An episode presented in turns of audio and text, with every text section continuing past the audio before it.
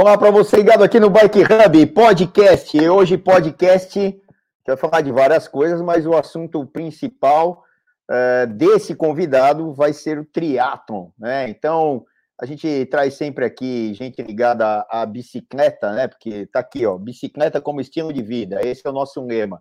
Então hoje a gente vai é, para o mundo dos três esportes, né? Difícil, é, eu, na minha vida aí, tive muito contato com muita gente do triatlon, principalmente com loja e tal, né?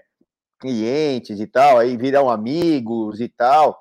E eu sempre fiquei pensando, né? Como é que esses caras e essas meninas conseguem ter tempo e, de, e disposição para treinar, treinar o, tal, o tal do triatlon? Eu não vou nem falar naqueles esportes, é epitátono para mulher, decátono para os homens e tal, que aí é atletismo, né? Tem várias ali ações, né? Vários tipos de modalidade, né? Submodalidades do atletismo, mas o triatlo, até pelo uh, pela maneira de, de, de, de, ocorrer, né? As provas, aí tem o mais curto, o short, depois ali o olímpico, o Ironman, tem até aqueles Ultraman e tal, não sei o quê mas é mesmo um short, eu vou dizer que para achar tempo e disposição para treinar tudo isso, ainda mais a maioria, a maior, grande maioria, amadores, né, para achar tempo e conciliar com família, com trabalho, com um monte de coisas, é bem complicado. E a gente vai trazer um cara hoje que, além de é, triatleta, ciclista, ele vai contar hoje, hoje o que passa na vida dele, mas gente vai pegar lá os relatos de antigamente e ele vai contar tudo. Mas é, também ele tem uma assessoria, trabalha com isso, então ele vai poder dar um enfoque é, não só de atleta, né, de todas as suas experiências como atleta, mas como que aplica, né, hoje é, todas essas experiências com o, os seus alunos, enfim, né, moçada que treina com ele. Então a gente vai trazer aqui, ó, não vou ficar dando muita demorando muito. Quem está com a gente é o Rodrigo Tadei, que tem a assessoria chamada Animiar. Fala, Rodrigão, tudo bem aí com você? Aí, ó, tá na tela aí. Boa tarde, Celso. Prazer estar com vocês aí. Tudo certo. Pô, legal. Espero poder contribuir um pouquinho aí, um pouco de história. Vamos, vamos, vamos espremer tudo aí que tem aí dentro da cabeça, dentro da lembrança. A gente tem umas fotos aqui para mostrar, obviamente, mas é, eu acho muito legal as pessoas é, é, entenderem, né? Muita gente entrou no esporte, está entrando no esporte, se mantém no esporte, mas todos esses exemplos, né? E o teu não é diferente disso, vai, vai é, trazer bastante conhecimento para essas pessoas. E também tem, obviamente, tem muita gente que te conhece, que vai ver, ouvir aqui o podcast e vai relembrar de coisas bem legais, sempre tem histórias e tal, né? E, e o triatlon, bom, primeiro, né? Vamos, vamos para trás. Como é que você entrou nesse lance de esporte? Hoje você dá treino e tal, mas que nem brincadeira que a gente sempre fala, né? Quando era pequeno lá em Barbacena, o que que qual que foi o estalo aí para entrar no mundo esportivo, Rodrigão? Eu acho que o, eu acho o estalo foi duas, dois fatores. Um, meu, o meu, a minha vida dentro do Pinheiros, que eu sempre pratiquei esporte no Pinheiros, moro, mora, morava quando era pequeno, moro ainda perto do clube. E, e aí eu comecei, eu não fazia, eu comecei fazendo atletismo, no, na adolescente, assim como uma variação, porque eu, quando era pequeno eu nadava, mais escolinha, mas já estava com aquela coisa de criança, já não aguenta mais, quer mudar. Aí eu comecei a fazer atletismo, fazer uma coisa diferente. Aí logo depois eu começou a ter no Pinheiros, eles tinham um circuito de biatlon, que na época eu era biatlon mesmo, né? Do atlon aquático que chama hoje, que é natação e corrida. E isso eu estou falando começo dos anos 90, que em São Paulo tinha muitas provas, todo fim de semana tinha academia no Projeto Aqua, e outras academias tinha no interior, em Campinas, eu lembro, tinha muitas provinhas de natação e corrida, e para molecada já era um trampolim para o triatlon, né? Então você fazia provinha de 500 nadando, 3 mil, 3 quilômetros correndo, tinha quase todo fim de semana. No Pinheiros tinha um circuito, acho que tinha, se eu não me engano, tinha quatro provas é, por ano, E eu já, como já tinha nadado um pouco, já tava, tinha feito atletismo, eu falei, ah, isso daqui pode ser bacana, né? Aí eu fiz uma prova, achei bem legal. Logo em seguida começou também a ter um, um grupo de triatlo no Pinheiros. E aí foi uma coisa meio automática, né? A biathlon para triatlon já está dentro do clube.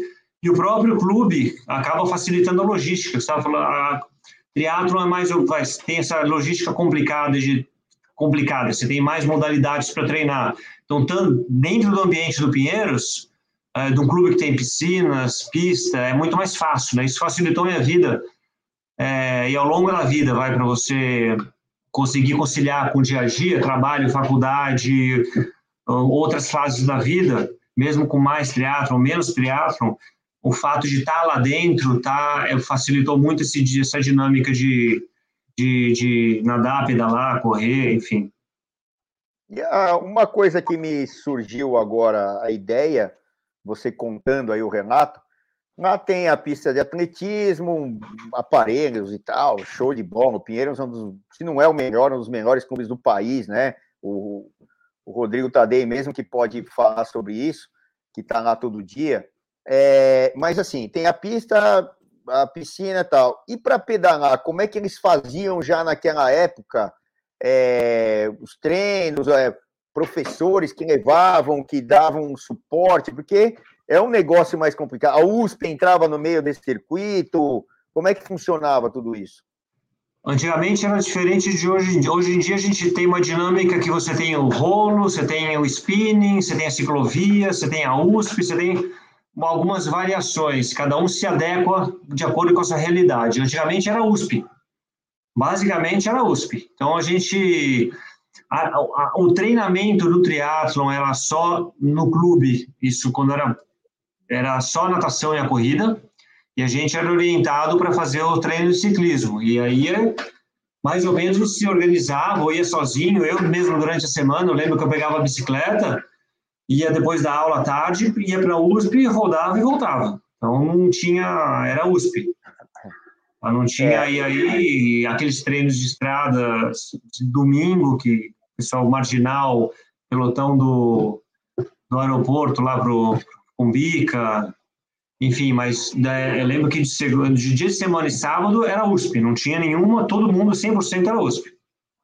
É, e, e era, era tranquilo, você mesmo conviveu, você tem mais experiência na USP antigamente, aí nos fins dos anos nos anos 80, 90 do que eu. Então, você acho que era, era muito parecido com o ciclismo, né? É, então, é, é, é a, a, USP sempre, sempre foi um celeiro ali para a gente ter um, um, lugar um pouco mais seguro, né? Isso. A, apesar, né, de que também é, sempre houve ali problemas e tal, de disputa de espaço até hoje. Hoje está tá um, talvez da, acho que das fases que a gente já viveu, tanto eu quanto o Rodrigo aqui em São Paulo, a gente fala para a gente do Brasil inteiro, do mundo inteiro mas muita gente tem a referência de São Paulo em relação a treinos, né? Hoje tem a tal da ciclovia, que é margeando o Rio Pinheiros, onde se treina mais, tem um lado de lá, um lado de cá, enfim, tem um monte de. Tem lá, chamam de ciclovento, né? Lá na Zona Leste, lá, que é no, no Parque do Tietê, lá no, no, no extremo né, da, da, da, cidade, lá, indo para Guarulhos. É, são as referências aí para lugares mais seguros mas a USP sempre foi isso, e a USP também, né? É, tem o velódromo, né? O velódromo da USP e tal, que tá lá, existe, não pode ser usado por problemas políticos, que é beira o absurdo, né? Se não o absurdo, mas é também, ó, esse aí é o mapa, né? Ali tem a raia, né? Famosa raia é, olímpica ali, né? De remo, tal, caiaque e tudo mais, e a, o Rio Pinheiros e a USP está nesse é, nesse local aí que o Filipinho do Butantã, né? Esse bairro aí que, que é o Butantã, Pinheiro, o Pinheiros, é, é, o bairro de, de Alto de Pinheiros e Pinheiros é do outro lado da ponte e até o Rodrigo como é, começou a treinar na USP, é, vindo ali do Clube Pinheiros da, da, dessa região que é do outro lado da ponte, mais facilidade com uma proximidade. Mas é, é o que eu estava falando, hoje em dia é, eu vejo a época mais, é, talvez, sana e, e, e, de compartilhamento né, de vias ali da USP, hoje em dia, porque existem algumas regras que são respeitadas pelas assessorias, que inclusive a, a do Rodrigo está no meio e tal, entre outras tantas assessorias, que é andar na USP, por exemplo, até às seis e meia da manhã. Muita gente pensa assim, pô, o final do treino é seis e meia, que horas os caras começam? Começa quatro e meia, cinco, e por aí vai. E aí tem um acordo ali de cavaleiros, tal, que a, a, a moçada tem que sair da USP às seis e meia para justamente o, a, dar vazão aos, aos carros, aos automóveis tal, e não dá para ter pelotão junto é, com os automóveis, fica bem complicado. Então, é, o, Rodrigo, com certeza, né, você passou por várias fases ali que mais briga, menos briga, mais é, é, é, é tempos conturbados e agora um pouco mais tranquilo, né, sobre isso, né, na USP, não é? Todas as fases. Eu lembro realmente de todas as fases. Tinha fase que não tinha nenhuma regra, mas a gente estava falando ali, vai, no começo, algumas dezenas de triatletas e ciclistas, então era pouca gente praticando, você tinha um pouco entre as pessoas, entre a gente, nunca tinha problema de tumulto ou de pelotão ou de porque era pouca gente. É, mas você tinha que estar tá um pouco mais esperto, né? Porque também a gente era não era uma uma coisa normal o ciclista no meio dos carros. Hoje em dia, né, é, bem ou mal, esse convívio é um pouco, não sei se nem mais amistoso, mas um pouco mais normal, né? Um pouco mais. É... Eu acho que é um pouco é, tá, mais.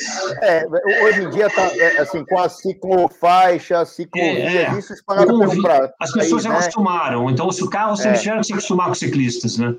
Então você tem um pouco mais, um pouquinho mais menos, vai, eu acho que menos agressivo essa questão do ciclista no trânsito. É, mas você teve que colocar ao longo do tempo, colocar regras, porque também é uma coisa ter 10, 20, 30, 40 pessoas pedalando. Outra coisa é começou a aparecer 400, 500 pessoas pedalando ao mesmo tempo. Aí é, e teve aquele ponto que, antes das, da, de colocar essas regras de horário, que começou a ter um conflito enorme, né, na USP ali com com gente chegando, eu lembro disso, vamos dizer, 10, 15 anos atrás, com os carros chegando para, né, no período da manhã pelo menos, os carros chegando para para a faculdade, para os alunos, e os, aqueles pelotões enormes, seis e meia, sete horas. Aí era, foi um, eu lembro de ter, ter vários acidentes, vários problemas, né? E aí realmente era impossível esse, esse tipo de convívio, não, se não tivesse alguma regra pior que fosse, mas ele teve que ter alguma regra é, para ter esse convívio mais ou menos aí harmônico. Então, pelo menos tem essa restrição de horário, mas se você for pedalar às quatro e meia, seis e meia, é tranquilo, vai ter ciclista, vai ter grupo, tem pelotão, mas você não vai estar no meio dos carros, né?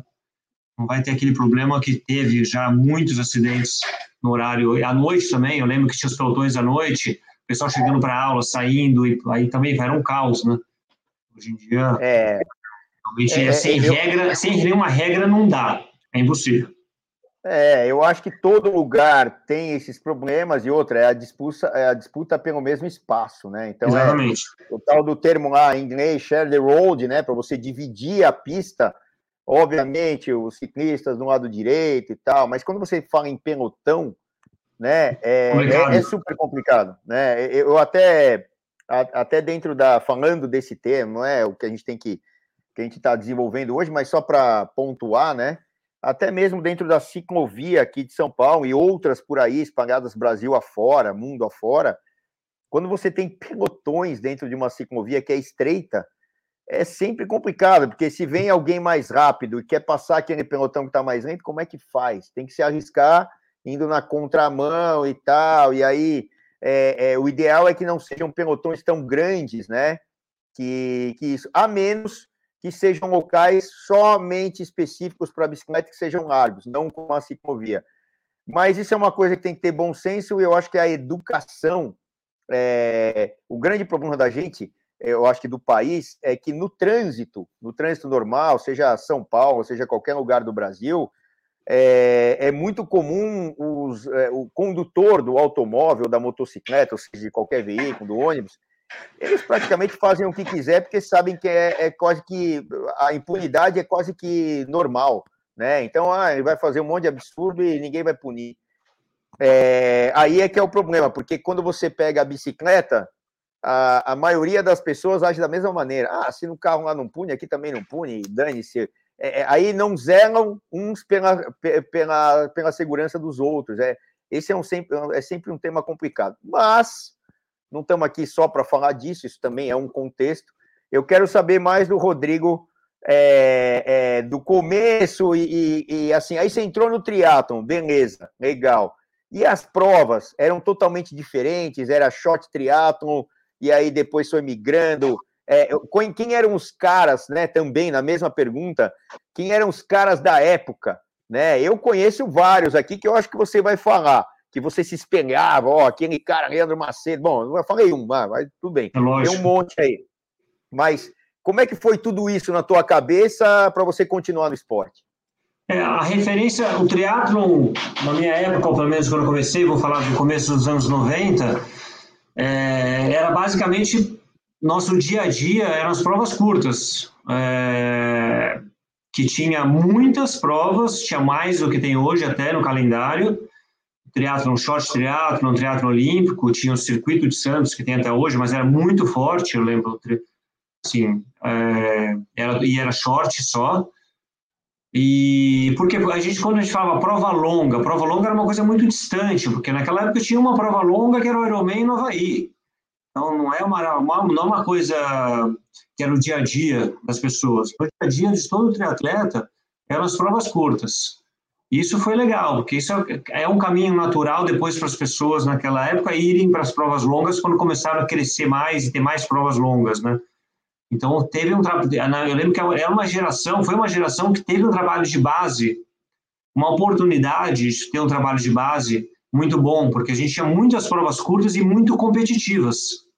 Então, tinha muito ex-nadadores, ex-corredores, que migravam para o triatlo. Então, toda aquela molecada ia fazer prova curta. Então, eu lembro que assim, tinha um nível técnico muito alto nas provas curtas porque as provas curtas eram, eram a referência do triatlo, era, eram as provas almejadas, então você tinha tecnicamente o nível era muito alto. Hoje em dia, quando a gente fala em triatlo, as provas tecnicamente dos amadores mais fortes são as provas longas. Hoje, antigamente não. Tecnicamente, as provas mais fortes eram as curtas, porque era basicamente o que tinha mesmo. Então, você tinha uma prova. Isso aí foi muito legal para depois para fazer uma transição mais natural para para as provas longas. Primeiro que a gente tinha muita facilidade para fazer essas provas curtas. Tinha muita prova, tinha Santos, tinha interior, todo, todo, quase todo fim de semana, se quisesse. E aí, é, acho que naturalmente, eu lembro que, pelo menos para mim, começou, tinha já, tava, já existiu o triatlo no meio Ironman de Porto Seguro, né? Acho que era referência de prova curta no Brasil, que era um degrau natural, assim, para quem já estava fazendo triatlo, queria fazer alguma coisa diferente, queria pensar numa coisa mais longa.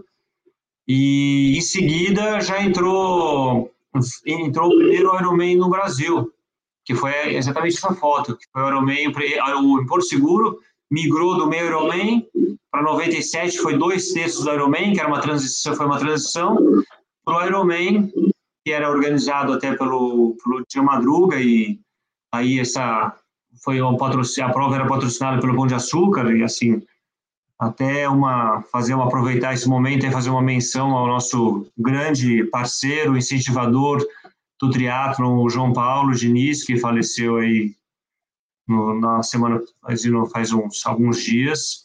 Ele foi um dos grandes incentivadores desse início de triatlon das provas longas no Brasil, né? E até hoje, durante décadas, ele ajudou em muita gente, incentivou muito, patrocinou muito, muito projeto social. E aí nessa foto ele, eu acho que graças ao Pão de Açúcar, assim, até a iniciativa do João, eu tive a oportunidade de fazer de fazer eu, eu fiz o Ironman, me classifiquei para o Ironman do Havaí algumas vezes nesses primeiros Ironmans do Brasil e, e, e, corri. Aí em seguida, 97, 98, 2000, eu fiz o Ironman no Havaí.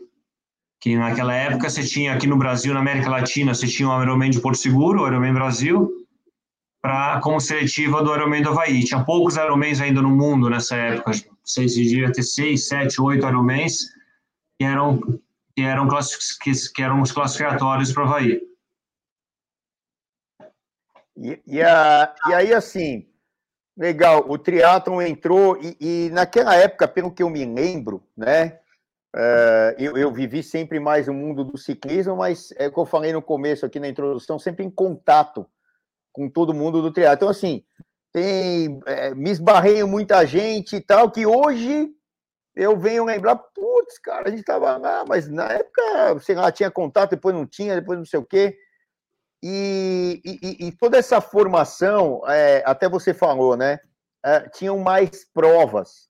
Eu acho que o triatlo passou, né, e passa ainda por um, uma situação, não vou falar que é um problema, que é uma, mas assim, eu acho que é um problema, é, que é, é, o tal de conseguir fechar as vias, que antigamente nos anos 90, ou começo dos 2000, é, não tinham tantas taxas, você conseguia, por exemplo, é, tem um monte de cara aqui que eu quero falar sobre eles e tal, alguns têm assessorias também hoje que que eram triatletas ou ciclistas, ou enfim, ou é, é, não eram tão, tão atletas assim, mas montaram.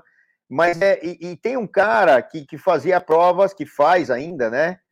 É, lá em Pirassununga, que faz a maratona aqui, que é o Célio Balieiro. Então, é, ele, ele achou um nicho lá em Pirassununga, lá num lugar que dá para fechar, lá com a, a, aeronáutica, não sei o que e tal, lá que tem um. É, por exemplo, ele achou esse nicho lá. Outros faziam as provas aqui, por exemplo. Eu não sei se ele deve ter competido alguma prova aqui no Morumbi Shopping, que eram duatons, né? Que competi, chamavam, eu competi né? várias provas do Célio. Todas essas provas eu competia. Sim. E, e, e, e assim, e, e, como você falou, tinham mais provas, porque era mais fácil, até como o ciclismo, né? Também carece disso hoje, você conseguia ou com contato numa cidade do interior ou até dentro da capital, fechar lugares e, e não ter que pagar um absurdo que é hoje em dia, que isso acaba limitando. Outro ícone, né, nas organizações de provas aí, que você até falou indiretamente, é o Núbio, né? O Núbio aqui de Santos, né? Que é o cara pô, tem, sei lá, é, tem mais de 30 anos a prova dele? Eu acho que tem, né? Tem mais de 30 anos, fim dos anos 80, imagina, tem mais de 30 anos. Então, hum. e, e, e, isso foi um grande celeiro, né? Como você falou, que você ia lá nas provas de Santos e tal.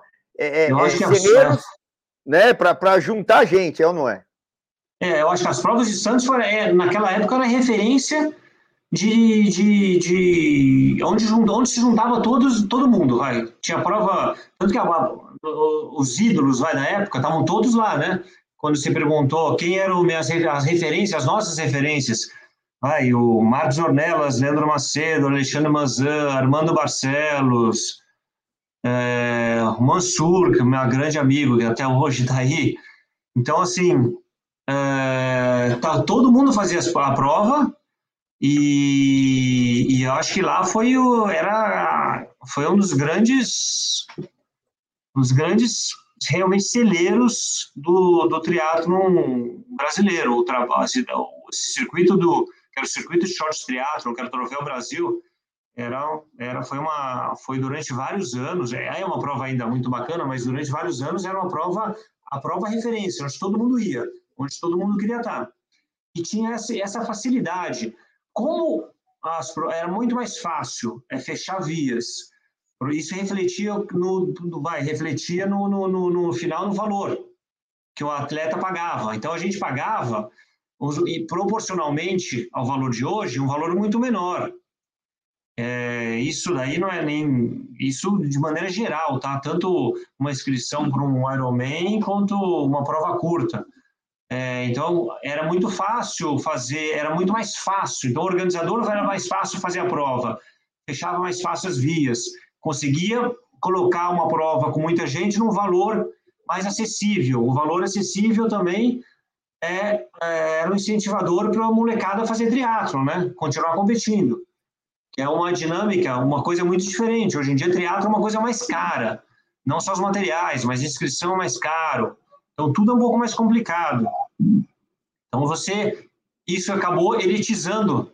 Triatlo é um esporte muito mais elitizado do que era antigamente. Talvez como o ciclismo. Você pegar o triatlo, vai no final dos anos 80, 90, não tinha nada de glamour ou de, de elite, ou de... Era quem gostava de fazer, fazia. Entendeu? Então era uma coisa bem raiz mesmo. Eu acho que isso daí se assemelha um pouco ao ciclismo, né? E hoje em dia são esportes, como é tudo um pouco mais caro, fazer prova é mais caro, a inscrição é mais cara, foi também elitizando um pouco o esporte. Exatamente, que você tocou no assunto, é exatamente o que reflete hoje. Por exemplo, né?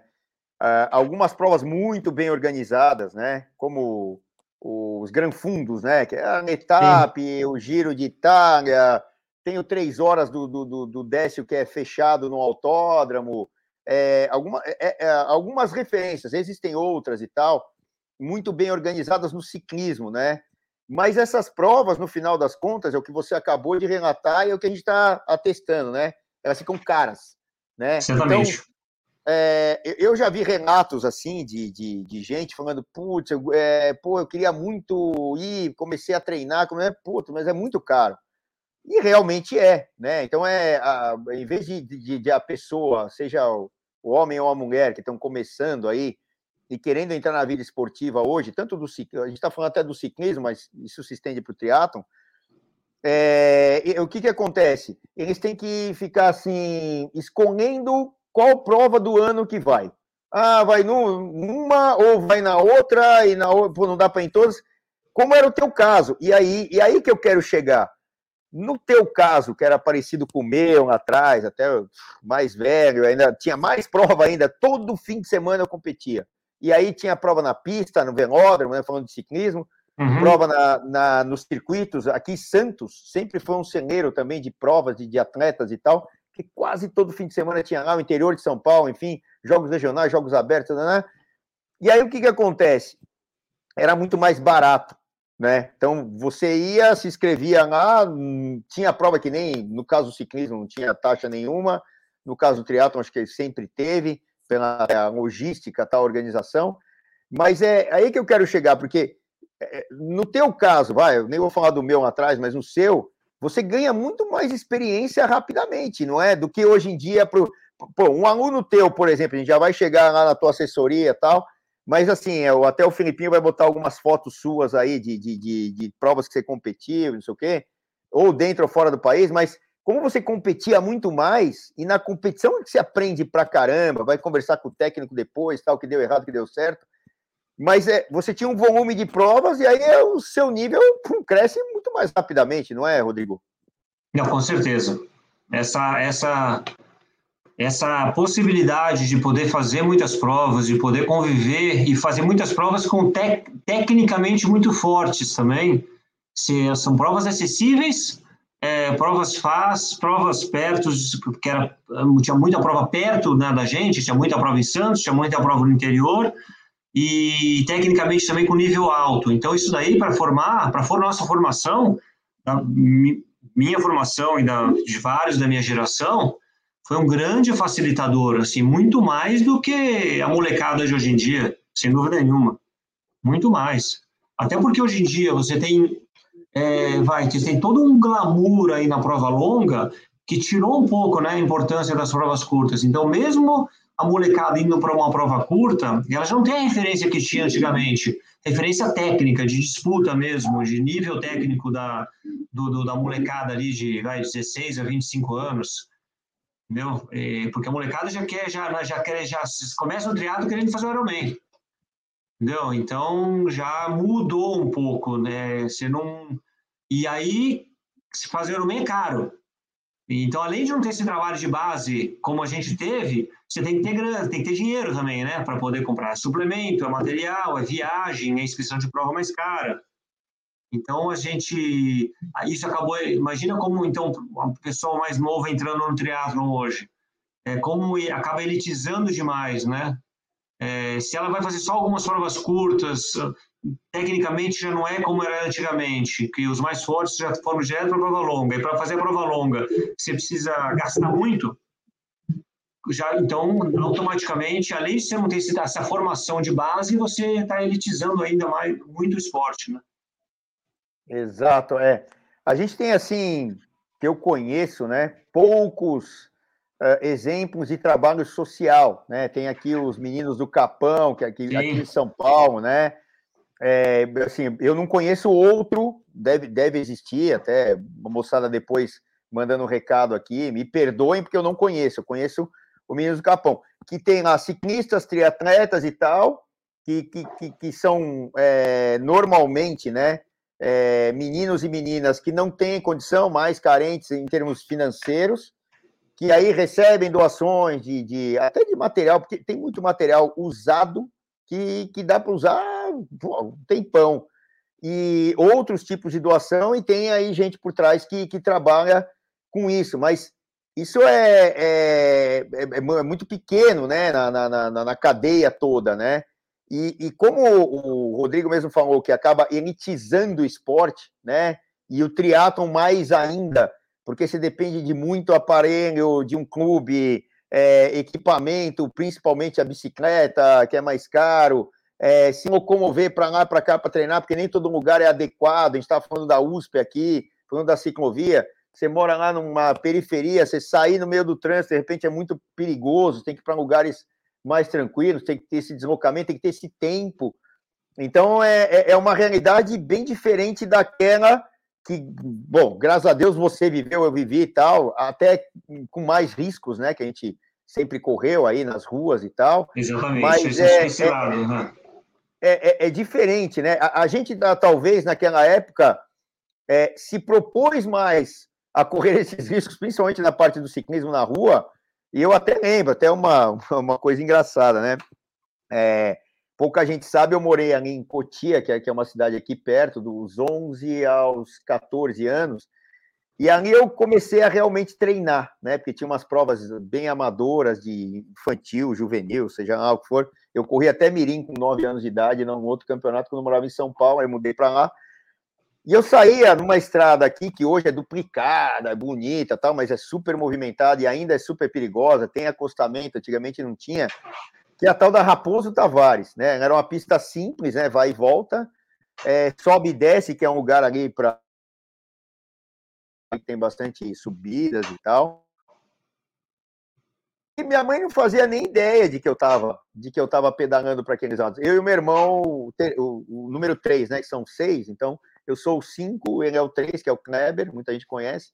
E a gente saía ali, eu com 11 anos de idade, pegava a bicicletinha, saía, fazia 40 km na estrada, que é uma loucura, caminhão, eu não sei como eu morri. E minha mãe não fazia nem ideia onde eu estava. E, e, isso hoje em dia, primeiro, não dá, né? Porque eu, como pai, eu vou dizer, o Rodrigo também pode falar, não dá. É inconcebível um negócio desse hoje em dia. Mas é, eu acho que a tua geração, e principalmente a minha lá atrás, é, correu muito risco sem saber, né? Muito, muito. Imagina, esse é um lado, vai, mais complicado que da nossa época, que a gente realmente teve. Eu mesmo corri vários, a gente não tinha muita noção também. Imagina, moleque, onde que pedala? Vai para lá. Ah, vamos lá, tem um grupo que sai e vai para estrada. E você vai, né? E aí eu vi acidentes, eu mesmo caí na estrada, caminhão passando perto, coisas que realmente a gente passou vários riscos é, por falta de conhecimento, falta de experiência, e era uma coisa, acho que normal, né? É, aquilo era muito normal, não tinha muito, era assim, você faz isso aqui, você vai e vai, vai para lá. Hoje em dia, não. É, os riscos, todo mundo sabe dos riscos, é, as pessoas têm muito mais possibilidades, pelo menos para treinar de forma mais segura, como a gente não tinha naquela época. Então, pelo menos é o lado positivo vai que dessa época, dessa geração. Você pode fazer um treino na ciclovia, você pode cair, mas não tem carro. Você pode fazer um treino no rolo bom, você pode fazer um treino no spinning, você pode, você pode fazer treino mais seguro e mais prático. Né? Você tem estradas muito mais controladas, como Romeiros, vai que você tem praticamente, você vai no fim de semana lá, só tem ciclista é completamente diferente, muito mais tranquilo do que ir na autoestrada que a gente ia, né? Então, você tem esse lado aí que, da nossa época, que realmente a gente correu muito mais riscos. Sim, com certeza. E a gente viu muitos acidentes, né? Eu vi você mais ainda, eu acho. Com certeza. Agora, assim, dá para. Existem aquelas. É, é, hoje em dia, muita gente quer dar um nome para as coisas, né? É, rotular, né? E aí tem aqueles caras lá, é o ciclista Nutella, o Peba, não sei o quê, o triatleta, não sei o que lá e tal. A gente até brinca em transmissão lá, nas transmissões, né? Eu chamo todo mundo de cururu, porque é uma maneira de, ah, aquele cara é legal ou não é legal, não interessa, é o cururu lá, tal, brincando com os caras, mas é mais, é mais a, a, a título de incluir, né? A, são as pessoas dentro de uma transmissão. Mas é, você diria que com esse rótulo que muita gente tem, né? Que você foi um dos, né? Gente falou o nome de caras aqui que você já se espelhava, tal, né? É, você foi um dos triatletas raiz aí do pedaço? Ah, eu, eu acho que eu fui, vai, se pegar o, o, o triatlon, é, eu entrei numa segunda geração. Eu, eu, posso dizer que essa segunda geração é raiz, começo dos anos 90. A primeira geração, que é vai final dos anos 84, 85, Alexandre Ribeiro, Aí tinha, no Rio de Janeiro, tinha acho que alguns Toladela, onde teve já uma. Essa foi a primeira geração raiz mesmo. Mas eu acho que todo mundo do. Vai do os anos começo, fim dos anos 80 até meados dos anos 90 é uma geração muito raiz, todos, com certeza. A gente tem até um grupo aí que a gente brinca que é o Triatlo Velha Guarda, que só pode estar no grupo quem faz, fazia triatlo no século passado que era exatamente esse, é o, tri, é o triatleta raiz. o, eu lembro daquele triatlon de Caiobá, né? Ainda existe o de Caiobá ou não? Então, tinha eu, eu acho que, eu não, não tenho certeza, tá? Teve até pouco tempo atrás, tinha uma prova para elite em Caiobá, é, não sei se para amador ainda, mas era uma prova super, bem forte também, muito disputada. Como o Santos era, era um triatlo referência na época. Caiobá. Então, eu, eu diria até que o brincando, né? Se tem alguma coisa que está abaixo da raiz, é o tal do lençol freático, né? Que está lá, que é onde a raiz vai buscar água, né? Então, esses Não. caras aí, Barcelos, o, o Leandro Macedo, eu, eu, eu, acho que o Butenas é dessa geração também. Também, Butenas, imagina, meu amigo, tá, vejo todo é, clube. Super Marcelão, Butenas. É, Edmundo dia, Caetano. Edmundo, Ed, o Ed é, foi o Ed, imagina, o Ed treinou muito. É. Nessa prova aí, no primeiro do Brasil, a gente treinou, ele era o meu professor, vai, que ele era mais, muito mais experiente, profissional, a gente fazia os treinos juntos. Caraca, a gente vai lembrando dos caras, dá até ah. medo, né? Mas é, cara, é, é, muito bom, é muito bom porque a gente participou disso, você no caso do triatlo, mas eu conheci toda essa galera que eu acabava treinando de um jeito ou de outro, a gente acabava treinando junto a parte do ciclismo, e é como você falou, Butenas até hoje a gente tem contato. Outro dia passou aqui na loja para comprar um negócio aí que era um guidão. Falou, Celcinho, é, me dá uma consultoria aqui. Ah, o guidão, assim, assim. Eu falei, meu, esse guidão que você está querendo, eu acho que eu tenho um na minha bicicleta que está aqui que eu não estou usando mais.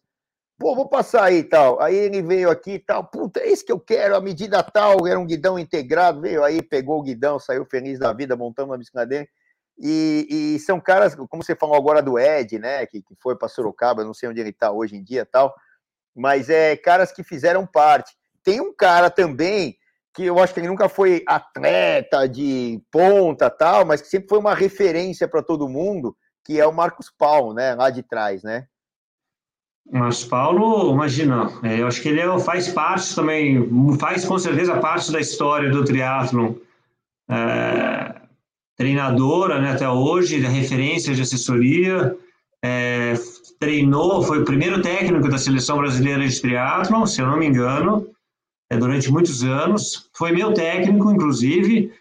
Naquela época, a gente falava assessoria esportiva, triatlon, uma referência, um dos únicos, começo dos anos 90, era o Marcos Paulo, né, aqui no, no, em São Paulo, onde tinha um grupo maior, onde tinha uma dinâmica de triatlon, a gente começou a entender até como que treina o triatlon, né? como que faz para juntar as três modalidades. Eu lembro que o Marcos Paulo foi um dos primeiros uh, professores aí na prática eu tive também para para começar a entender e, e, ele me, eu devo muito aí a minha, principalmente minha transição de prova curta para prova longa é o Marcos Paulo. Teve uma participação ativa aí na minha vida. E, e aí você, depois, falando de você especificamente, aliás, um beijo para o Marcos Paulo e para todos aqui, Butena, Zed, o, o Leandro Macedo eu não tenho tanto contato, tá? O Barcelo já tive mais contato, o Mansur, aqui de São Paulo, que é um monstro, né? Correndo monstro. principalmente. O cara é um, pô, o cara é uma sumidade, monstro. né? Tal. É, é, é, até ruim a gente ficar falando de alguns, que a gente vai esquecer outros, mas Exatamente. a gente vai lembrando aí. Na, na próxima a gente lembra de todos. E, e aí, o que, que acontece? Aí depois você competiu aqui, tal, tal, tal, vai ganhando experiência, vai ganhando experiência, acabou indo para fora, competindo provas e etc. Como é que se deu esse negócio aí? É, acho que o meu processo foi esse. Eu acabei fazendo essas provas longas, aí foi uma época que eu já estava na faculdade de educação física, lá de esporte, na, na, na USP. Aí também acaba a faculdade, começa a trabalhar, comecei a trabalhar com esporte. Numa época eu estava dentro do clube, onde tem muita gente, aí naturalmente acabou, de uma maneira muito natural, acabou, é, eu acabei virando um treinador, porque não eram tantas pessoas que faziam prova longa na época e que era formado também. É, e aí as pessoas que começou a ter o Ironman no, no Brasil tal, e os, muita gente começou a pedir para dar treino para fazer o Ironman. E aí eu acabei começando a dar treino para 1, 2, 3, 10, 20, e assim na, acabou em 2002, 2003, eu comecei a, é, a dar um treino e em seguida montamos montei assessoria. Na época com um grande amigo aí, o Duda Blay, o Eduardo Blay, a gente começou e acho que os, os primeiros, a primeira leva aí de, de, de atleta era todo, tudo para fazer o Ironman no Brasil. Tudo, tudo fazer o Ironman. E aí essas mudanças de locais, mudanças de locais do Ironman, de Exatamente, foi na época que saiu de Porto Seguro e foi para Florianópolis. E aí também uma prova mais perto daqui de São Paulo, um clima mais ameno, é uma uma prova super organizada aí pelo, pelo Carlinhos, pelo Galvão, é, até hoje, né? Uma referência de prova no mundo até, em termos de organização. E, aí eu acho que foi um boom. Essa, o Ironman para Florianópolis também explodiu.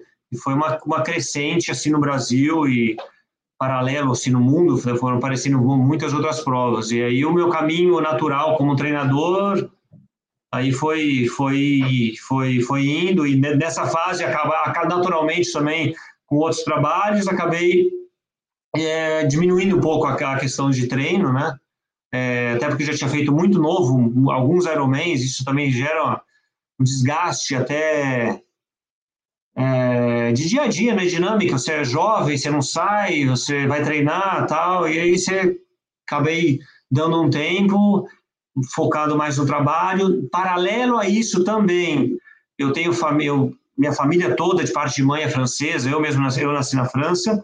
Eu viajava muito para França, viajo muito para a França, vou muito para a Europa e acabei e acabei também começando um outro trabalho que é a questão de, do, do, de viagens, né, da parte de cicloturismo, tanto a parte cicloturismo mais pleasure, mais enogastronômico, como uma coisa mais esportiva.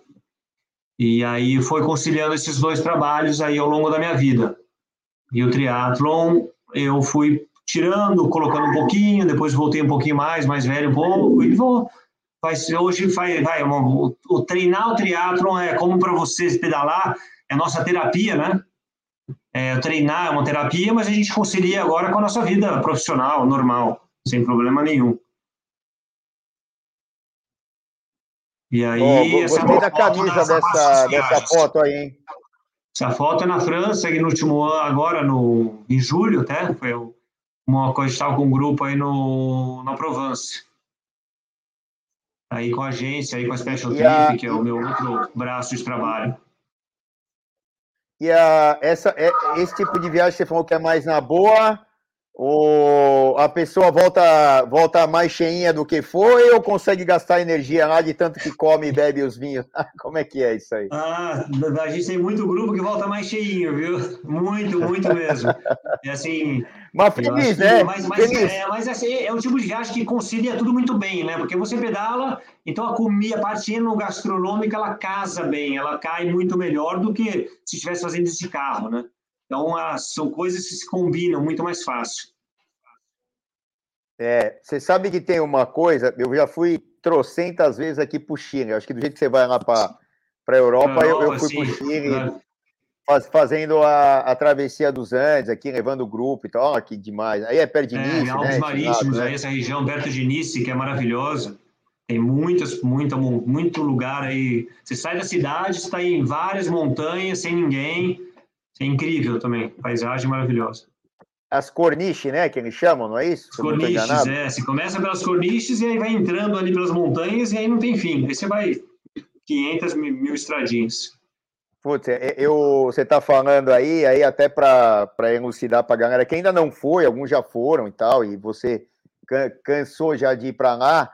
É, eu fui uma vez para essa região aí, que eu aluguei um carro, duas bicicletas, isso aí com, com a esposa tal é, pedalando, parava o carro, pedalava, aí essa, essa região específica, né?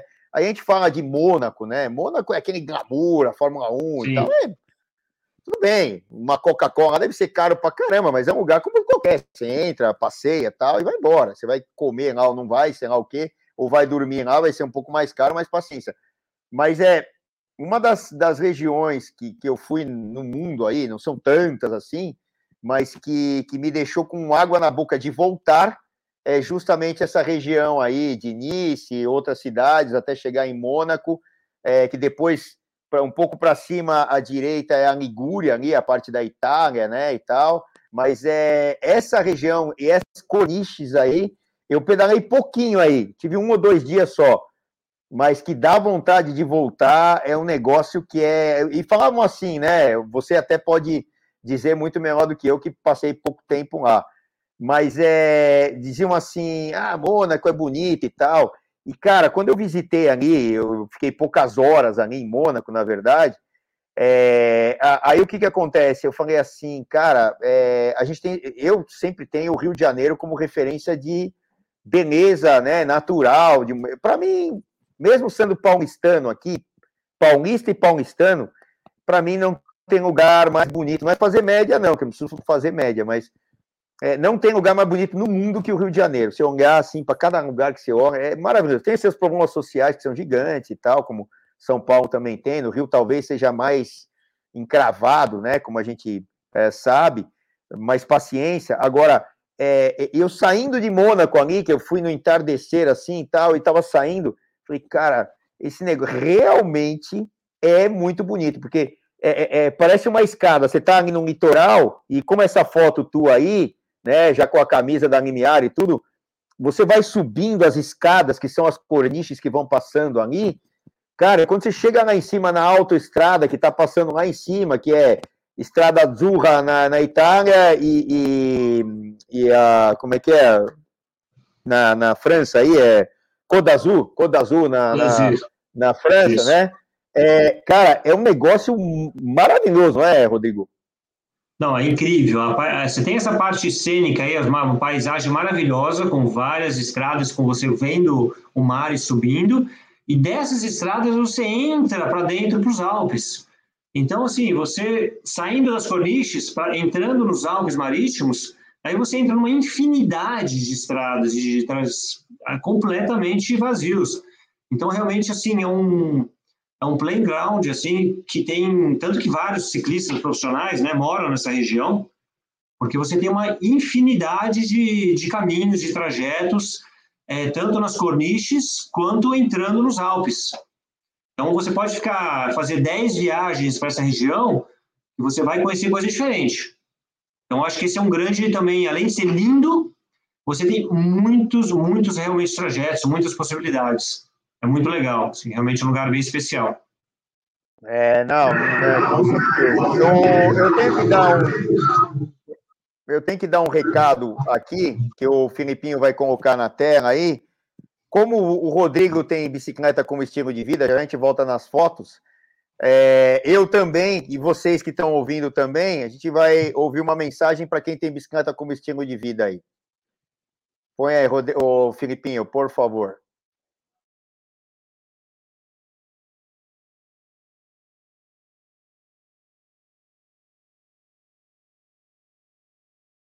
Pensou em curtir o seu pedal livre? Livre de preocupação? A Seguro Sura pensou para você e lançou o Bici Sura.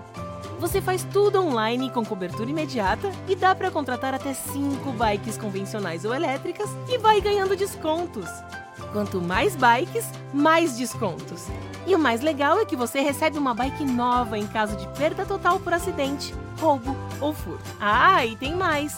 Você pode estender seu seguro para competições, pedaladas fora do Brasil e todos os seus equipamentos e acessórios. É isso mesmo!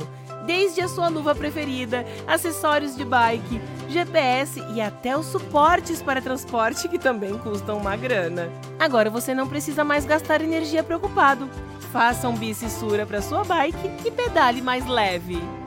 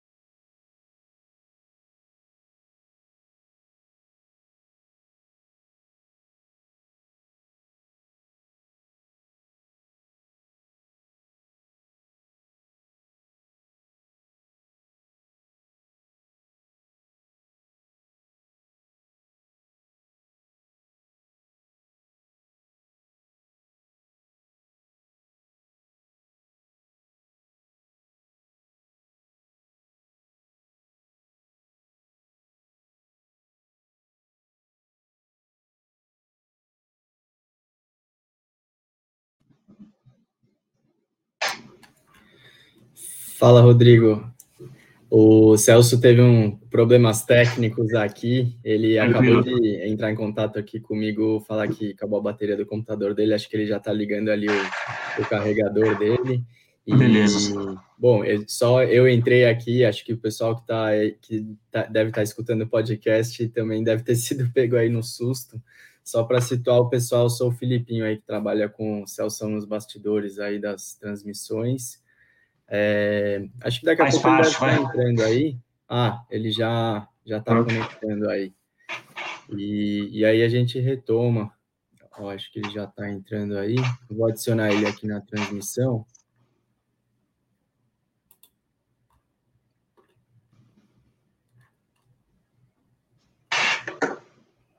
Fala, Celso. Voltei.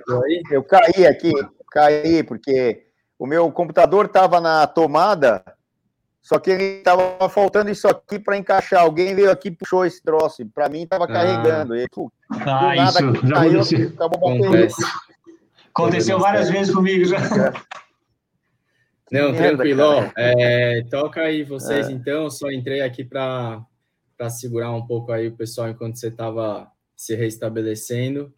Mas aí pode vamos tocar lá. então, Celso. Valeu. Vamos lá, vamos voltar então.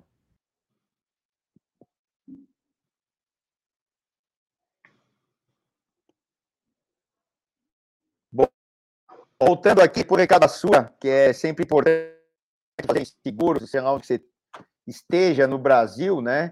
Chame a Sura, entra dentro do site do Bike Hub, vocês conseguem fazer, uh, todo mundo aí consegue fazer o seguro dentro do Bike Hub, vocês vão ter algumas regalias além do mercado, que é um desconto especial de mais 5%, quer dizer, menos 5% no valor, e poder dividir em, em 10 vezes. É, então é, é só entrar dentro do site do Bike Hub e fazerem o seguro, né? Os dados ali por ali. Rodrigo, é, agora, agora sim, é, aí você montou a sua assessoria. E hoje, dentro, você trabalha mais dentro do Pinheiros, tal, como é que funciona o geral aí? Ah, é treino de triatlon, é treino de natação, é treino de corrida, é treino de ciclismo, é... Dá um, um, uma geral, assim, você absorveu tanta informação atrás, com aquele extremo que é a competição, que é aquele negócio lá, não sabe como tá vivo, né? Porque correu risco pra caramba aí nas estradas, que nem eu e tal. Graças ah. a Deus que estamos vivos. Nem fala. Mas é. aí, aí, assim, é, conta um pouco, depois de estar tá vivo e acumular tanta experiência, é, como é que é o trabalho hoje? E outra, com certeza, né? Tudo lá de trás está se refletindo hoje aqui no seu trabalho, é ou não é? Ah, exatamente, eu acho que eu tenho uma, essa bagagem aí, tanto a parte teórica, lógico, mas principalmente a, a vivência toda de atleta, depois técnico, depois os dois, enfim, é, ao longo de todo esse, acho que vai do, do início do triatlo, né, até hoje, que também teve o próprio esporte, teve várias mudanças, era tudo muito experimental, né, naquela época, treino, enfim, é, conciliar os volumes, intensidades, as modalidades. É, foi, acho que hoje um, foi, eu consigo, é um facilitador para passar isso para um aluno. Eu consigo, talvez, acho que ter uma leitura rápida, uma boa leitura da necessidade do aluno e principalmente de conseguir montar uma agenda, que eu acho que é uma, acho que um dos principais desafios hoje, pensando no atleta amador, é conciliar uma agenda dentro da rotina da pessoa, é, que ela tenha resultado, que ela consiga ter um dia, uma dinâmica, um dia a dia agradável, porque a gente está falando de atleta amador, né, não é profissional, então você tem que ter saúde, tem que estar feliz fazendo, tem que estar disposto, e com o rendimento que cada um quer ter, né, que cada um almeja ter no esporte. Então, acho que são vários equilíbrios aí, uma dinâmica de, de treino com, com, com, a rotina do aluno que eu essa toda essa experiência me ajudou muito a, a poder aí montar e ajudar meus alunos a a gente fazer essa essa essa periodização aí para uma prova, esse dia a dia. Em termos de treino prático, eu cuido muito dos alunos é, dentro que são sócios do Pinheiros, porque eu estou no Pinheiros há muitos anos, eu sempre treino lá, então eu dou um treino no Pinheiros e o meu sócio, Caio, ele treina, ele, ele dá o treino para todos os, os, maioria, quase todo mundo que é fora do clube. E aí ele cuida, principalmente ele, é ele, é ele cuida da parte técnica hoje de forma mais até mais mais do que eu. É, e nos treinos no Ibirapuera, o treino de corrida, né, segunda, quarta e sexta. Terça e quinta, treino de, ciclo, de ciclovia e USP, depende do dia, mas. E sábado USP, e aí tem os treinos também de ciclismo, que são variados. Às vezes vai para Romeiros, às vezes faz algum outro lugar, às vezes vai para o Pico de Araguá. A gente tem esses treinos aí fora também. O clube é só um nicho, ali uma base de que eu estou há muitos anos e que tem esses alunos que treinam no clube. Eu cuido muito, eu cuido deles aí, alguns há sei lá, mais de 20 anos até. O, o Caio, não desmerecendo o Caio, tá? Mas o menor do Caio é o filho dele, que é uma figura. Figuraça. É um moleque, é um pivete, eu conheci outro dia, um pivete fenomenal, cara. O moleque é virado no girar, é rápido pra caramba. Deve ter o quê? Dois anos ali, sei lá. Dois anos, esse daí vai, esse vai ser um bom atleta. Figuraça, figuraça mesmo. Então, um abraço pro Caio aí também, né? Abração, é... esse é parceiraço. Aí, é, aí assim, e, e, esse lance, né? Por exemplo, você deve ter muito mais aluno, né? Alunos, alunos e alunas. É, obviamente que amadores e querem melhorar o seu dia a dia, como você mesmo falou. É, é, é essa, essa coisa que a gente tem, que quando é, incorpora o esporte na vida, é como uma droga, né? E na verdade é uma droga, porque não é que é uma droga, você com ela você libera as drogas que estão aqui dentro que tem que ser liberadas, os, os hormônios, a serotonina, etc. Todas as inas aí vão para o corpo, né? Que até Principalmente endorfina. É, exatamente. É, exa exatamente. Aí, o que, que acontece? É, aí, aí, assim, é, claro, tem esse lado que é para a parte de melhora né, do estado geral da pessoa, independente de ser um atleta, tal, não sei o quê, mas ele quer ter atividade física lá como é, um, uma coisa que melhore o seu dia a dia, né? Aí o que acontece? E aqueles caras ou aquelas meninas que você vê que tem um como você lá atrás, né? Que ligaram, ó, oh, peraí, vamos treinar você, você tem potencial, assim, assim, assim. É, acabam surgindo hoje é, pessoas, né? Ah, independente de ser mais jovens ou não, mas claro que se for mais jovens é mais fácil de notar que você vê que tem um potencial para terem performance. É, isso acontece, aconteceu ou não tem tanta frequência? Porque assim, quando a gente compete, a gente e a gente vai ficando mais velho, a gente também quer ver nos outros aquela sensação e outro potencial que pode ser jogado fora, né? É, é, é, dá um relato disso tudo aí para mim. É, eu, tem, eu acho que tem uma diferença grande hoje do que era antigamente, é que a gente, proporcionalmente, é, no começo ali, quando eu era garoto e competia, você tinha muita molecada competindo e aí você tinha, acho que o, o triatlon, é, você, você entrava pelo triatlon garoto mesmo, maioria, e ali você tinha, você conseguia ver, é, até por, pela idade, né, e por, pelo nível técnico da, do, dos garotos competindo entre eles, você era mais fácil identificar ou aí ou lapidar algum, algum talento. É, hoje em dia, as pessoas começam no triatlo de formas muito mais variadas e de faixa etárias diferentes.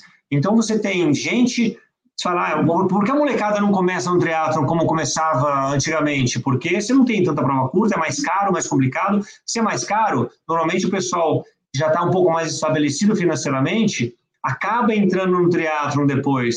Então, às vezes é um corredor que está um pouco lesionado, mas já está com 40, 50 anos e vai comprar uma bicicleta que é caro, vai fazer uma inscrição do Ironman que é caro, vai fazer uma viagem que é caro, vai comprar uma roupa de borracha que é caro. Então, já também limita muito para muita molecada que gostaria de começar no triatlon fazer triatlon. Então, você, eu acho que eu vejo hoje, identifico as pessoas entram no triatlon em faixas etárias variadas, muito mais variadas. Tem gente entrando no triatlon uma proporção com 40, 50, 60 anos, como com 30, como com 20. Antigamente, não, proporcionalmente era muito mais a molecada. Entendeu? É mais fácil também na molecada você você conseguir visualizar ali e fazer um trabalho a longo prazo, né? Não, com certeza. E, e, e, outra, no triatlon tem que ser muito meticuloso, né? Muito. muito regrado, né? Pra, Exatamente. Porque senão não vai render mesmo. O cara, não. se não comer direito, não suplementar direito, não fizer o ciclo de treinamento com a periodização direito, esquece, né? Exatamente. Hoje a gente pega pessoas talentosas ou com potencial, mas assim, a pessoa começou com 40 anos e ali ela vai, com 50 anos, ela vai ser um, uma referência no age group dela.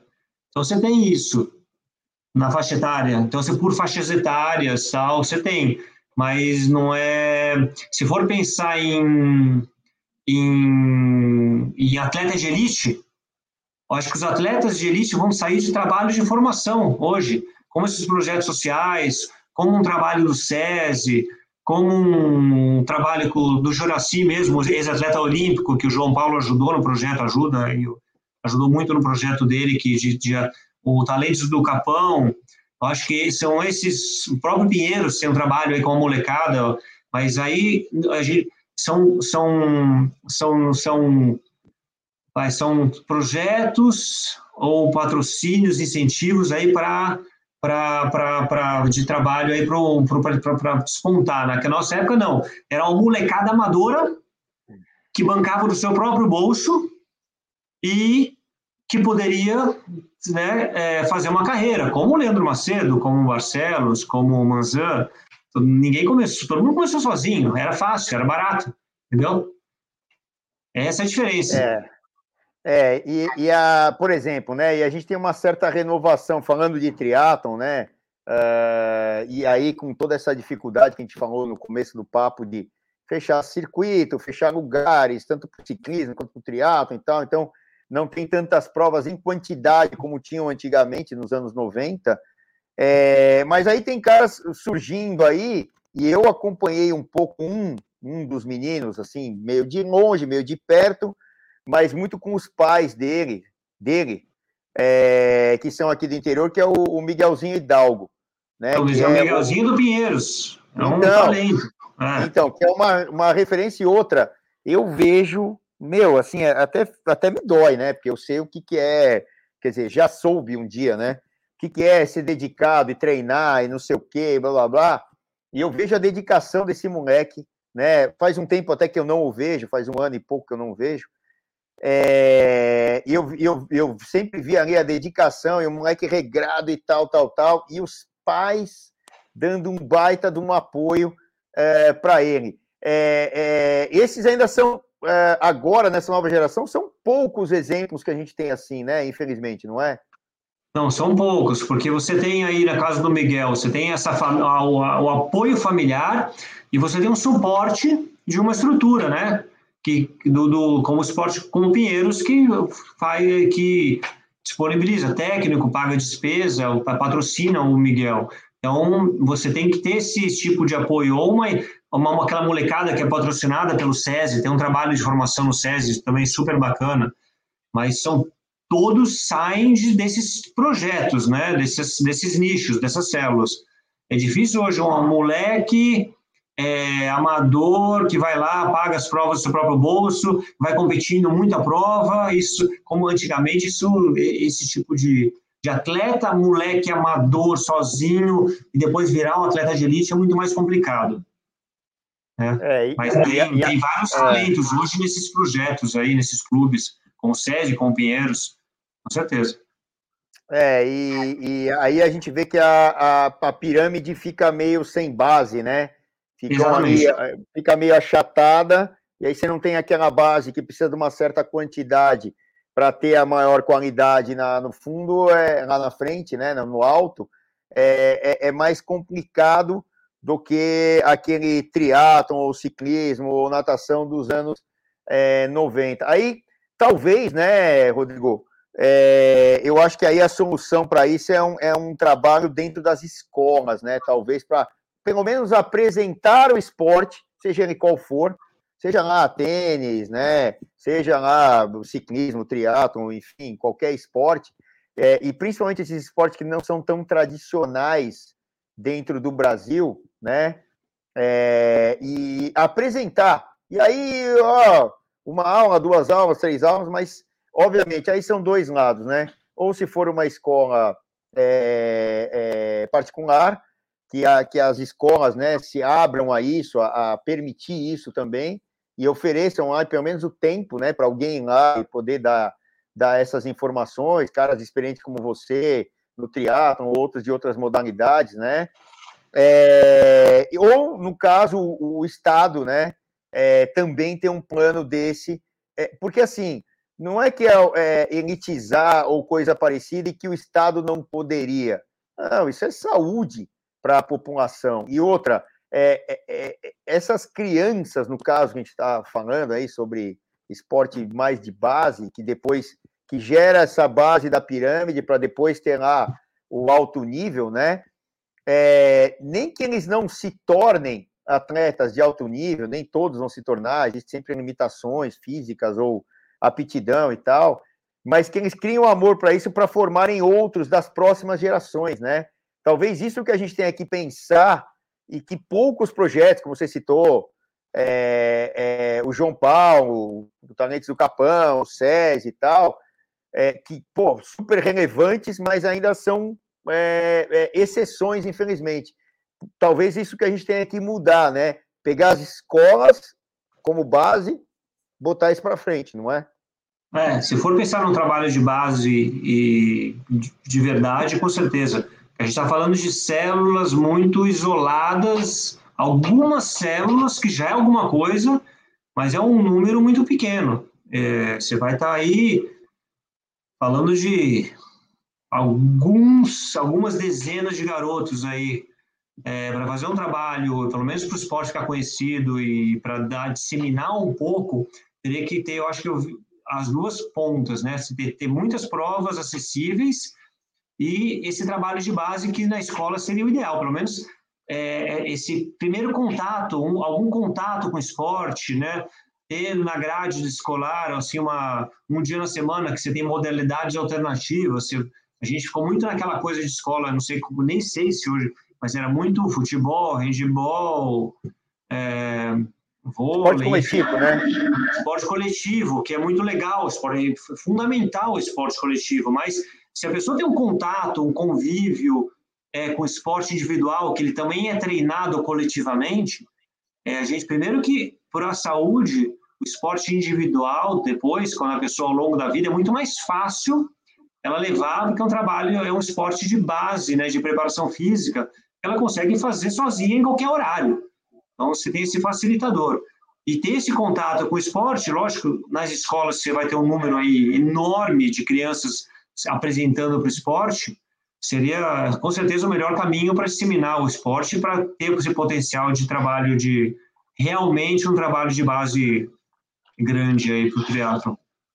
É, tem uma, um outro fator que eu, que eu queria entrar, que você vai lembrar bem disso aí, lá de trás e para cá, até para entrar uma, numa das mensagens de, de, patrocinadores nossos aqui, que é a tal da, da suplementação e nutrição.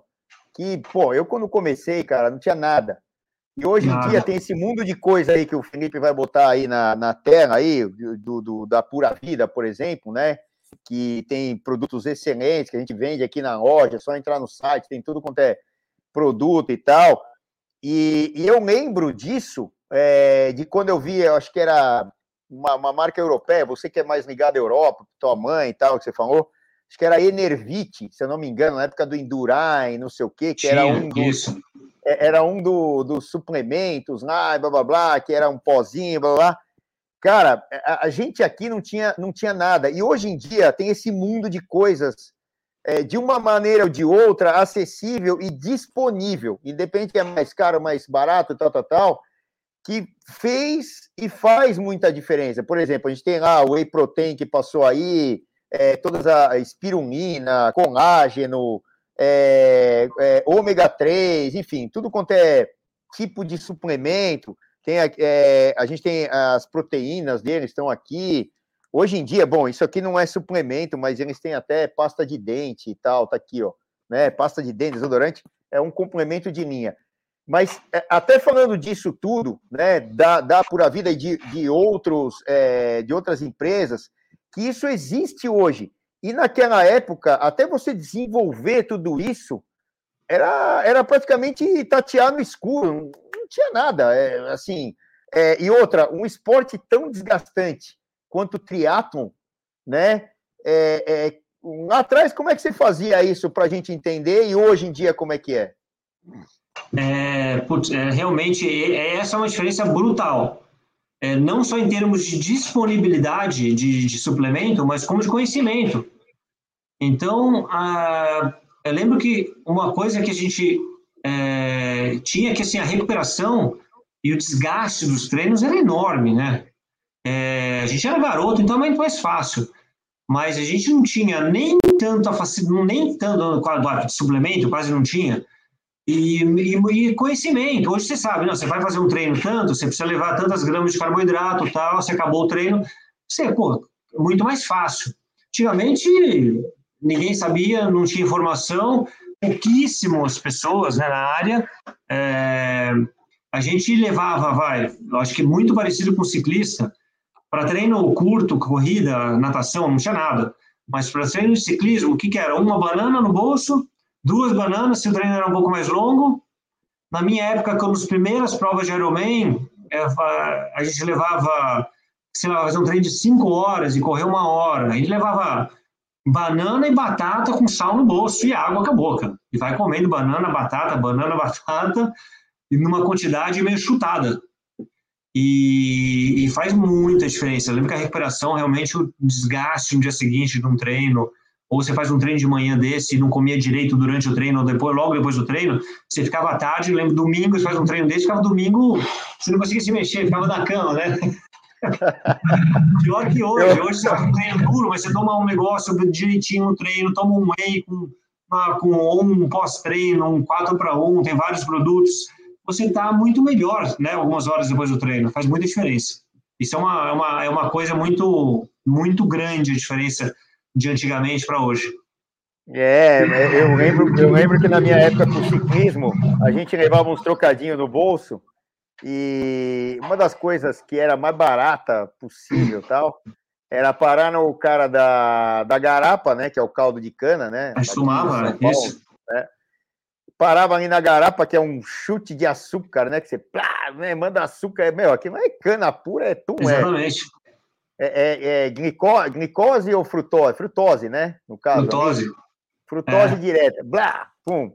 E, e, a, e, e, o, e o senhor que tinha a tal da garapa, no final do treino, que fazia na vaquinha tal, fazia um litro e dividia entre todo mundo e pá. E ele tinha a tal da paçoquinha, né? Então era açúcar e açúcar e mais nada. A gente ficava, como você falou, três, quatro, cinco horas sem comer nada e dando tiro e pá, e não sei o que, lá, lá. E os caras falam hoje em dia, não, você tem que consumir não sei quanto de água a cada canto. Então eu falei, filho, a minha escola, né, estava certo ou estava errada, mas é que eu acabei aprendendo foi essa. Os caras me, me, me, me é, como é que é? Acabaram me ensinando de um jeito errado a não beber água. Eu não sinto vontade nenhuma. Ah, tem que forçar a beber água. Não, tá certo. Mas, cara, até hoje eu vou falar que putz, os caras ah, sai comigo para treinar ou alguém da minha da velha guarda lá da minha da minha época. A gente tem lá caramanhola é quase que figurativa, né? Tanto é bom. Também tem outra característica, né? no meu caso, e meus irmãos, ou a, a moçada que treinava comigo, a maioria, uh, nós somos. Uh, a maioria ali eram mais de explosão. Então ah, não é aquele treino eu... de. Não é aquele treino de tanta resistência e tal, mesmo porque a gente não dura tanto tempo lá, né? A minha característica e, do, e dos outros. Claro, os caras mais da estrada comiam mais, e não tinha suplemento na época, como a gente mostrou aqui, os pura vida e tal mas é, não tinha, e era tal do banana em laranja, água, e, meu amigo, dane-se, né? É, é bem diferente, né? Muito diferente. E eu, eu acho que a, a, a, é, isso também, né? no triatlo antigamente, 95% de triatlo, triatleta era, era prova curta. Então era muito mais fácil levar, ou com desconhecimento, ou sem muito suplemento. Você faz um treino de uma hora, duas horas, intenso, tudo bem, você vai, come arroz, feijão, você vai levando. Eu acho que é, é, é, eu lembro o, o, a suplementação e o conhecimento também, a, a, ciência, ela foi evoluindo junto com essas provas longas no triatlon e foi um facilitador para muita gente hoje, mais velha, com menos tempo, conseguir fazer treino longo, conseguir fazer triatlon com o conhecimento e com os suplementos, facilita demais. Ele vai para a estrada, vai lá para Romeiros, uma pessoa de 50, 60 anos, você vê, se ela vai tudo certinho, você vai no nutricionista, leva a quantidade de carboidrato, whey depois, enfim, que tiver que levar, a quantidade de líquido certinha, é, foi um facilitador para esses amadores, também amadores mais velhos, conseguirem fazer prova longa, né? Que isso antigamente era uma restrição enorme. Então, era uma, uma seleção é. natural é, pouco conhecimento, pouco suplemento, era quem era mais rústico, mais atleta, mais novo, ia para a prova longa. Não era qualquer um que ia assim. Até por causa disso. É verdade. Não, você tem toda a razão e, e, e, eu sou uma prova disso, você é outra prova disso, essa moçada dessa, dessa geração também, independente do esporte, mas que, que fosse de longa duração, né? Ciclismo, triatlon, enfim, né? É, mountain bike. O mountain bike geralmente é mais curto, agora tem as Sim. provas de maratona que tem até provas como é, como o da Bahia aqui, né? Que, que é pô, todo dia, como um Cape Epic ou, ou como outras provas aí que a gente vê que são, mas é, é raro, né? É, ciclismo ou triatlon, ainda mais para quem treina, falando especificamente é, o Brasil Ride, que tava, tinha me fugido da cabeça aqui do, do Mário Roma. Um beijo pro Mário Roma lá super organizador. Que inclusive tem até é, Brasil Ride hoje né, em Portugal, né? Ele organiza lá em Portugal. Ah, o Mário Roma, o Mário Roma, para quem não sabe, é português também, quem organiza o Brasil Ride aqui, as provas que tem aqui Botucatu, depois lá da Bahia e agora tem é, lá na, em Portugal. Mas é, são raras as provas de mountain bike de longa duração, a maioria são mais curtas, mais intensidade. Mas é o que você falou, é, hoje em dia, com entre aspas, na vida moderna, né, para esses caras que trabalham, tem um monte de atividades e tal, e querem treinar, pô, a suplementação, a periodização, e você contando com tudo isso, você fazendo um trabalho seu aí na assessoria, junto com um nutricionista, um nutrólogo, enfim, né, para ver os marcadores, etc, etc, né? Tem um grande amigo uh, em Santos, né, que é um baita nutrólogo lá, que é triatleta também, o Lucas Jankauskas, lá, não sei se você conhece também, que faz um baita trabalho. De nome, e, esse, é, e esses caras, meu, é, eles conseguem pontuar e fazer a gente render mais treinando menos, talvez. Né? É, né? Exatamente, acho que tudo junto conhecimento técnico que não tinha antigamente. No triatlo era um esporte muito novo, então era tudo um pouco empírico, né? Era todo mundo era cobaia.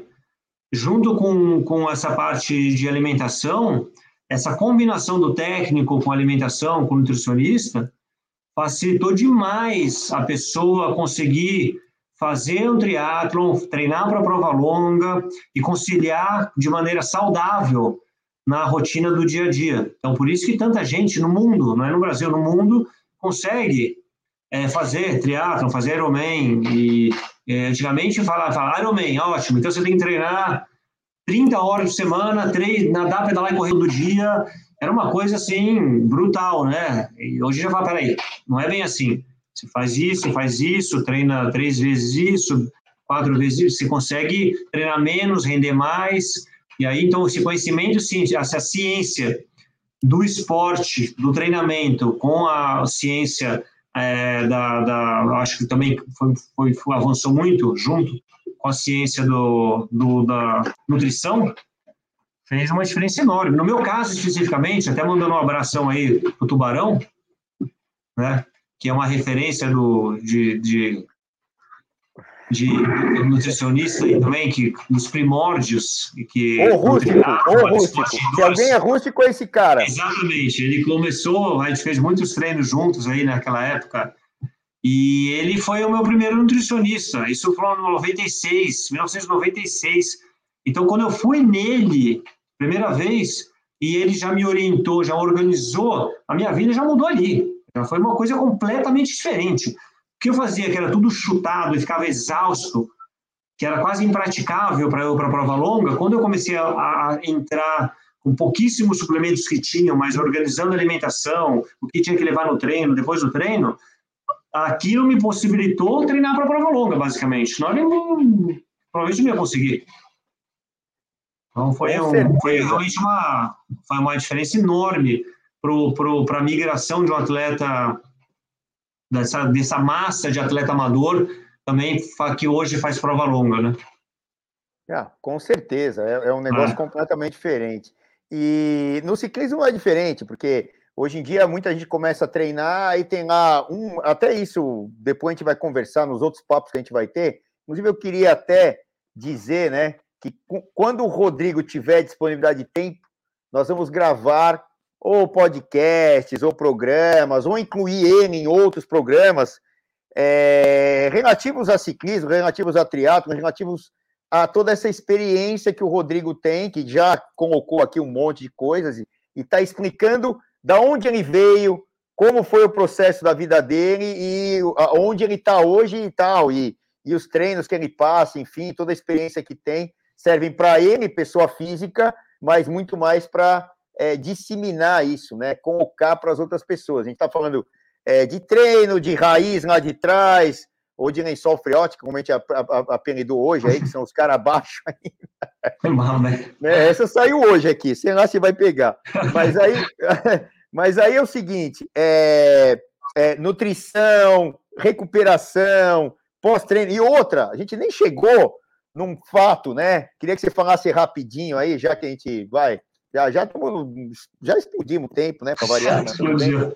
Aí, só que é o seguinte, é, eu sei que você tá, montou uma, uma, uma, uma, eu vou chamar de clínica, né, tal, que é para dar treino e, e, e, treinamento específico, recuperação, lá, lá, um monte de coisa. E tem esse lado que, você tá lá, depois você vai passar o endereço novo e o site, etc, tal, o Filipinho vai botar aí na tela, enfim, né? Mas é, é, a gente nem falou ainda de um outro fator que hoje é muito importante, que é a tal da, uh, dos, uh, da, da, possibilidade de uma recuperação muito mais imediata, com massagem, com, com é, aparelhos novos. Hoje em dia tem até aquela bota lá, que eu não sei o nome lá, que é de, de, de, de ar lá, que fica lá fazendo pressão para expulsar lá a, a parte ruim que sobra do treino e tal, né? É, mas isso também hoje em dia facilita muito, não só com. A gente falou aqui dos suplementos e não sei o que e tal, mas essa parte de recuperação, fora os suplementos, muito. cresceu demais, né? Fala aí. Muito. Todos aí, vai. Quando a gente falou treinamento, suplemento, a gente tem outro, outra gama aí em volta do esporte que vem a parte de, de, de fisioterapia, preparação física, fortalecimento, é, esse trabalho de fortalecimento para rendimento e prevenção de lesão, o trabalho de fisioterapia também para recuperação, é, trabalho de alongamento, mobilidade, enfim, você tem uma gama de hoje de, de, de, de serviços de, que são fundamentais e que ajudam demais o esporte, todos os esportes, eu não estou nem falando só do triatlon, e que estão e, crescem e ajudam todo mundo, assim, é, você, hoje não se fala mais, antigamente gente falava, vou pedalar, vou, você, vou fazer triatlon, era nadar, pedalar e correr e acabou. Hoje você fala, vou fazer triatlon. Então você fala, você já pensa no fortalecimento, na alimentação, no suplementação, no, no trabalho de recuperação, no trabalho de aquecimento, de alongamento.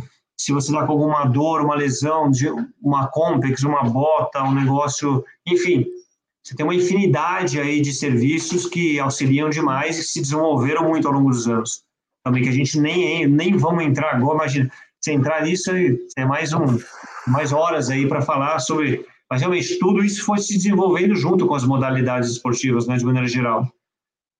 É, a, então, uma coisa que eu fiquei impressionado. É... E ajuda muito, no, completando, ajuda muito na longevidade no atleta amador, tá? Isso, isso também é uma coisa legal. Então, exatamente. Até para você ter é, independente de, bom, pode ser considerado atleta, né? Quem faz esporte e tal, independente Sim. de mais pró, menos pró, todo mundo atleta faz esporte com frequência, né? É, rotineiramente, exatamente. Então, e é o que você está colocando, é que, é que pega uma pessoa que pode ter uma longevidade. Eu até conheço, para a gente também não se alongar tanto, aluno teu que tem uma idade mais avançada e que treina pra caramba e tem desempenho e tal. Ah, não quer lá competir uma coisa específica, mas tem baita desempenho, é ou não é? Tem, tem, tem. E com certeza não seria possível se não tivesse todo esse aparato aí. É uma, um treino organizado, uma alimentação organizada, uma preparação física organizada, é, sem dúvida nenhuma. Isso daí ajuda demais, muito uma longevidade com qualidade e saúde, que é o que a gente antigamente você queria entregar resultado. Para o esporte era treinar e bem. Hoje em dia, só que daí as pessoas iam espanando, né? Porque você não você treina muito, desgasta, fica quebrado, você se lesiona, enfim. Hoje não, você quer a, a gente tem que entregar para um aluno é, um pacote aí que tenha que, que é saúde, com desempenho, com longevidade, e para entregar tudo isso, todo esse, esse entorno da modalidade propriamente dita tem que estar muito bem equilibrado, e tem, tudo entra junto. Fortalecimento, alimentação, trabalho de, eventualmente, de uma fisioterapia, às vezes não é uma fisioterapia de recuperação, hoje em dia o trabalho de fisioterapia é uma fisioterapia preventiva, um trabalho de soltura com um pouco de fisioterapia preventivo, para não ter regular, para não se lesionar, um ponto que já está começando a ficar ruim, já está trabalhando ele. Então, isso daí vai levando as pessoas a ter qualidade e longevidade e saúde, né? Que é o que interessa. Exatamente, não é só o alto nível tal. Ah, tudo pode estar tá mesclado, depende do que a pessoa está tá afim de, né? De, Exatamente. É, qual é a, a, entrega que eles estão afim de receber, né? Lógico. E, e isso não é mais é, regalia de profissionais, mas de quem quer saúde primeiro e aí Sim. vem todo o resto, né? Entendeu? É, é normal. E, e, aí você vai ter tudo isso lá no, no, no, no teu quartel-general novo, né?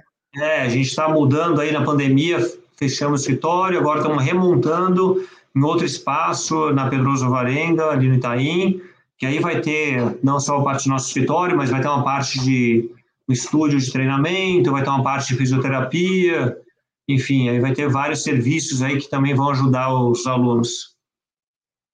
A minha, a minha é Pedroso Alvarenga com, com é, a... É, com a... É quase na Santa Justina, no Boulevard Amazonas. É no Boulevard, que é tipo um shopping, um mall aberto, e a gente tem lá... Tá acabando, assim, a semana que vem já começa. É, e aí vai ser... É, é, quer ver? Eu não lembro nem o número, porque era 11, acho que 1158, mas enfim. A não, mas a, a, a, avenida ali da frente, como é que é o nome dela mesmo? Não, não, Clodomiro Amazonas, confundi Clodomiro. o nome. É na Clodomiro Amazonas, é no Boulevard Amazonas que fica na Clodomiro Amazonas, 1158. Isso mesmo, é, Clodomiro não, então, Amazonas. Então, você está indo para Clodomira, você está saindo da, da, da outra aí que então, você falou. Da... Exatamente, saindo da Pedroso e a gente está agora Isso. inaugurando a semana que vem na Clodomiro é. É, o, o, a gente vai depois mandar aí tudo, vamos fazer um lançamento oficial daqui a algumas, alguns dias aí, algumas semanas. A gente, a, a gente, vai lá cobrir, fica tranquilo que a gente vai lá cobrir lá e faz uma matéria da, do, do, do novo espaço aí. Opa, vamos marcar, com certeza. E, Ótimo. E lá, e lá você e o Caio que vão lá agitar tudo e tem o pessoal de fisioterapia, blá blá blá, um monte de coisa, né? Exatamente. Eu caio, mas vai ter aí outras pessoas trabalhando nos outros serviços, né? A fisioterapia tem outras ah, pessoas. Bianca, Bianca não é? é? A Bianca Gabão, que trabalha aí já com trabalho de fisioterapia com muitos atletas é, amadores, e ela faz esse trabalho de fisioterapia preventiva, né? Então, ela faz um trabalho de soltura, manipulação, com agulhamento, então é um trabalho muito diferenciado, muito bacana. Pô, legal. Bom, Ó, a gente viu aqui que tem papo para duas semanas, então por isso que o Rodrigo vai voltar várias vezes, ele vai estar tá inserido dentro do Bike Hub, como a gente tem lá o Anderson Zomer, direto da Suíça, ele estava meio parado lá porque nasceu a filha dele, está nascendo a filha dele, então ele está num período, por isso que ele não está entrando tanto. O Pipo Garneiro, até falando para vocês aqui em primeira mão, a gente vai ter logo mais o Halt Route, é, dos Alpes, que é o mais difícil lá e tal, que é cheio de montanhas, são sete dias, é o mais, é o mais comprido de todos, é, que vai entrar dentro da Itália, mas volta aí para a França. E a gente vai ter uma cobertura especial com o Pipo Garneiro e outros e outras atletas que vão estar tá lá. E o Rodrigo vai fazer parte dessas coberturas de, de, de tudo aqui, porque dá para. Vocês já viram aí que o, o menino aí manja de tudo, né? Ah, o triatlon é um, né? Mas tem o ciclismo, tem natação, tem um correr, tem um monte de coisa aí que, que vão entrar no meio e outra, até parte de fisioterapia, é, nutrição e etc. E a gente vai incorporar, como tem a Adri, é, a Adriana que já entra aqui, a Gisele que entra também com as meninas, e o Ronaldo Martinelli também, que dá os treinos de potência lá, mais específicos a Five Ways. Então a gente vai montando um time e pouco a pouco, né, a gente vai sempre colocando assuntos aí do mundo, não só da bicicleta, mas os esportes é, ligados à bicicleta. Bicho, eu já vou chamar de bicho, né, porque é mais íntimo aqui. com é, certeza. Cara, prazerzaço estar tá com você aqui. E a gente vai voltar várias outras vezes, só tendo tempo aí, a gente organiza e, e vai, vai falar das coisas. Vou te chamar agora na Volta à Espanha, no meio da Volta à Espanha, você Boa, entrar com a gente na, nas lives à noite lá, que é. Que dia começa mesmo? É, começa... dia 19. Não essa Boa. sexta, é, nós estamos gravando numa sexta, é na semana que vem, daqui uma semana, 19 de agosto, começa a Volta à Espanha. Vou chamar o Rodrigo para várias aí durante a, a Volta à Espanha. Ele vai ter que ter um pouquinho de paciência, porque o papo lá vai, aí os caras começam, as meninas começam a perguntar um monte de coisa. É bem legal, é bem legal. A gente assiste a etapa ali no resumo que a gente faz também. Bacana. É bem legal. E entre outras coisas. Então, ó, microfone é teu, o vídeo é teu, você dá um alô pra galera aí, meu, não tenho como te agradecer. Não, eu primeiramente aí eu que queria agradecer essa oportunidade aí tá fazendo esse esse papo bacana com vocês e espero poder contribuir um pouquinho, né, com informação aí, com história, aí com e a gente vai ter uma história junto aí para no, no Bike Hub. Fechou. Então, ó, o Rodrigo vai puxar um monte de coisas aqui e eu vou me despedir, senão ele vai. Daqui a pouco os alunos estão pegando. Ah, tem treino aqui para dar, não sei o quê. Com certeza tem. Já e... tem. O WhatsApp já está pulando aqui o telefone. Meu, abração, obrigado. A gente vai falar e a gente vai fazer uma, uma matéria lá no, no teu espaço. Vamos, quem vamos marcar. Vamos, vamos marcar. marcar. E para quem tem bicicleta como estilo de vida, só aqui no Bike Hub. Tchau, Rodrigo. Tchau, galera. Obrigado. Abraço.